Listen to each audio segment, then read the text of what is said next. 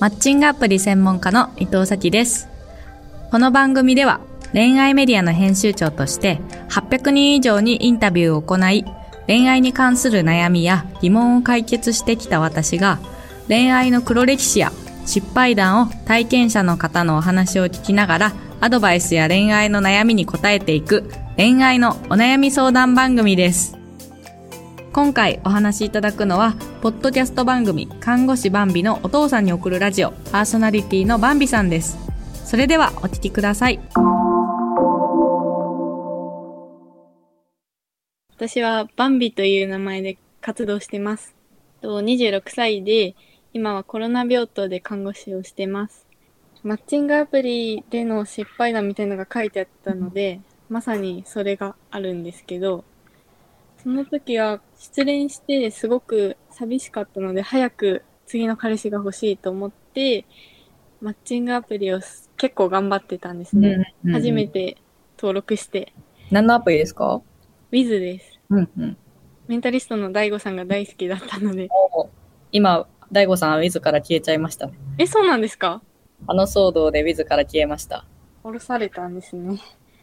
えっと、で、結構何人もあって、で、すごくいいなって方もいたんですけど、なんかうまくいかなくて、っていうのをずっと続けてて、何ヶ月か。で、なんか結構疲れてきたんですね、その生活に。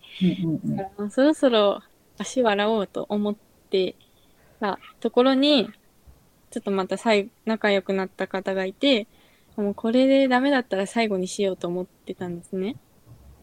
で、あなんだろう、写真は、あの、アイコンでよく、あの、写さない方もいるじゃないですか。なんとなくしか写さない方。で、まあ見た目はわかんないんですけど、お話のノリがすごいあって、なんか、ライターさんみたいなお仕事っていうことだったので、うん、お話面白いのかなと思って、すごく期待して、で、まあ、会うことになったんです。うんうん、えっと、まあ私、基本的にはこう、外見はそこまで重要視しないんですと思ってたんですけど、初めて会った時になんか、ひどくがっかりしてしまって多分そのアイコンからすごくシュッとした感じを思い描いてたんですけど、あの、会った途端にちょっと帰りたいって思っちゃって、うん。いや別にそんなにすごいひどいわけじゃないんですけど、まあその頃にこう疲れてきたこともあって、多分外見で判断してしまう自分にもすごく嫌気がさして、じゃあまあ今日だけは一日うまく取り繕わなきゃと思ったんですね。うんうん、で、どこ行きましょうかみたいになって、最初にプランしてたところにもちょっと雨で行けず、なんか違うプラン探してみたいなやって、なんとか楽しもうと思ったんですけど、なんか全然うまく笑えなくて、うん、その自分に対して嫌なのと、まあ、ちょっと相手に対しても拒否反応が出てしまって、なんかこんな心がコントロールできないことは初めてだと思って、自分でも戸惑いながら、いやでも取り繕わなきゃみたいな感じで一日過ごしたんですね。でお昼食べて、その後、なんか散歩とかして、最後カフェ行って、夕飯前みたいな。はい。はい。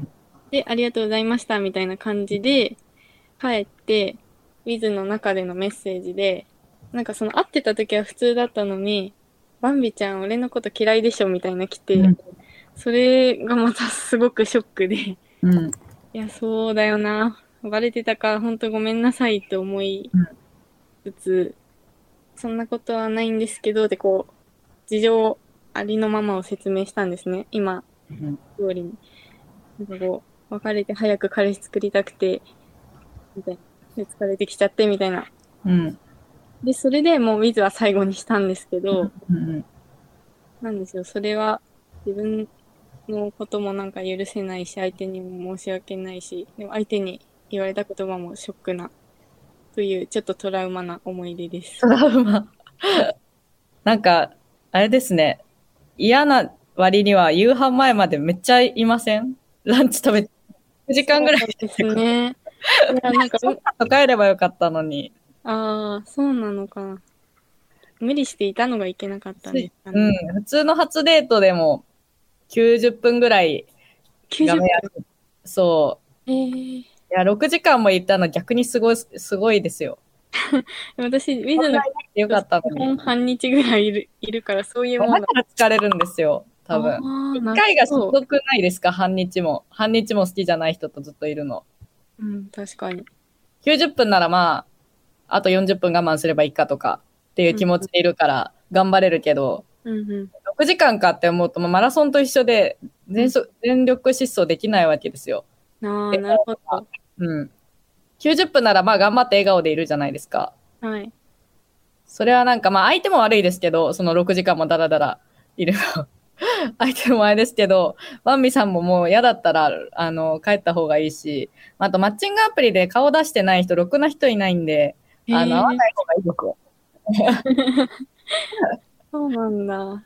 だって、やましい気持ちがあるってことでしょ、顔本によって。いや、もちろんその、なんていうの、あの、顔がバレちゃいけない業界の人とかうんうん。もいるんですけど、うんもう稀ですよね、なんか。うんなんか誰かに見られたくないとか、まあ大体、まあなんか3つで、あの本当に既婚者とか彼女がいるから顔出してないか、仕事上顔出してないか、なんか本当普通に恥ずかしいから出してないかですけど、まあ仕事上の人は本当しょうがないですけど。あの、前者はまあそもそも良くないですか？彼女、彼女いるとか、結婚してるとか。うんしあともう一個の恥ずかしいからっていう、そんな器の小さい人と会う必要ない。こっちは出してんのに、なんでそっちだけ出さないの？みたいな。確かに。こっちはね、あの、全部晒してるのに、なんか向こうだけ、なんかちょっと隠れてもじもじした人とマッチングしても楽しくないんで、うん。顔出ししてない人と会わなくていいです。ああ、なるほど。だし変に妄想するじゃないですか、我々女子は。そうですよかっね。こいいに。私も昔、あの、顔出しはしてるんだけど、えっ、と、すごい遠目から撮った写真しか載せてない人いて、うんうんパッと見イケメン風だったかマッチしたら、まあ、全然違ったとか、一回あるんで、もうそれ以来顔写真3枚は載せてないと合わない。してて、なるほど。マッチングアプリって自分しかあの同性はいないから気づかないですね、そういうの。うん、そうですよね。なんで、あの、そう、顔写真出して、その Wiz ってみんな大体顔写真写してるじゃないですか。うん。そんな中でわざわざそんなちょっとわかんない人当たりに行っちゃダメですよ。なるほど。自分で危険、リスクの高い道を選んでますね。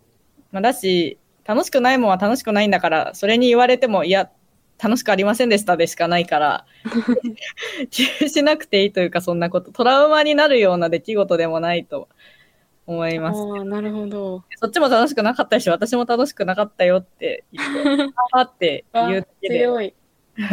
そう6時間も話さなくて写真を確認してあった方がいいし、はい。そんなことで落ち込まなくても大丈夫です。彼もまたいちいち聞いてくるの野暮ですね。マッチングアプリはもうそれ以来、あ私に合わないんだと思ってやってないですね。いや、あって、合わないの以前に多分使い方間違ってたと思うんで、なるほど。はい。そんなことで気にしなくて大丈夫です。うんでもそのマッチングアプリって最初にこう、写真のイメージが結構強くなっちゃうと思うんですけど、それで性格が合うかどうかって数を打つしかないっていう感じですか？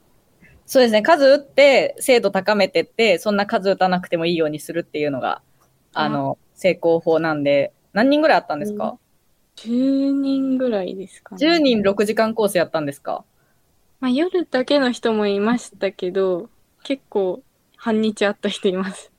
だから、だから日曜日に昼とお茶と夜で3人会えるんで、ああ、なるほど。それぐらいのペースで90分ずつでいいんですよ。うーん。だから結構メッセージにやり取りしてから、うん仲良くなってから会うみたいな感じだったけど、うん。そこまでしない方がいい。そうですね。メッセージで仲良くなれないんで、先に会わないとわかんないし、うん。会ってもその写真と違うとか事故があるじゃないですか。うんだから写真と、あの、違う、まず初めてのデータは本当写真と違うかどうかとか、プロフィール通りかとか、イメージ通りかの答え合わせしに行くだけでいいんですよ。うーん。それでまあ、あなんかイメージ通りだなっか、まあ、ちょっと悪いかなぐらいだったら次に進んでもっと知るとか。うんうんなるほど。答え合わせをしに行く。名言だ。なので、そんな6時間も使わなくて大丈夫です。これは目から鱗ですね。そうですね。だから、もうアプリで頑張って会うか、私のうちのサービス来るか、はい。婚活してるんだったら、あの、うちでも最初のデートがオンラインデートで30分間だけのああ、いいですね。やってるんで、で、人が紹介するからメッセージもいらないし、うんうん。あの、こうやって面談して、ああなたにバンビさんに会う人はこういう人ですねって言って、あの、男性と、まずはオンラインデートしましょうみたいな感じで、えー合わせるサービスなんで、もしよかったら。あ結婚、婚活前提なんで、結婚相手探してるってことだったら、おすすめです。えーすごい、今の時代に合ってますね。そうなんですよ。ハードルが低くていい。そうなんですよ。だから6時間はね、ちょっとしんどい、私でもしんどいですもん、知らない時間色は。だって映画が3本ぐらい見えちゃいますね。ですね。ありがとうございます。最後に、バンビさんのポッドキャストの番組、看護師バンビのお父さんに送るラジオがどんな番組なのか教えていただきました。と私は看護師番組のお父さんに送るラジオっていう題名でやっているんですけど病院で5年間働いてて看護師として思ったこととかみんなにこれは伝えたいなと思ったこととか医療現場ってどんな感じっていうのとかあとはまあ私が日常生活で思ったこととか趣味の弾き語りとか、まあ月曜火曜水曜っていう風にテーマを決めてまあ1日10分以内ぐらいでお話ししてるので、ぜひフォローしていただけると嬉しいです。この番組ではバンビさんのようにあなたの恋愛の黒歴史や失敗談を募集しています。詳細は概要欄のリンクをご覧ください。皆さん、恋愛の相談相手はいますか？私が運営している婚活サービス、ひと押しでは、婚活のプロが悩みを聞きながら、あなたに合ったお相手をご紹介します。興味がある人は、こちらも概要欄のリンクをご覧ください。来週の放送もお楽しみに。お相手はマッチングアプリ専門家の伊藤咲でした。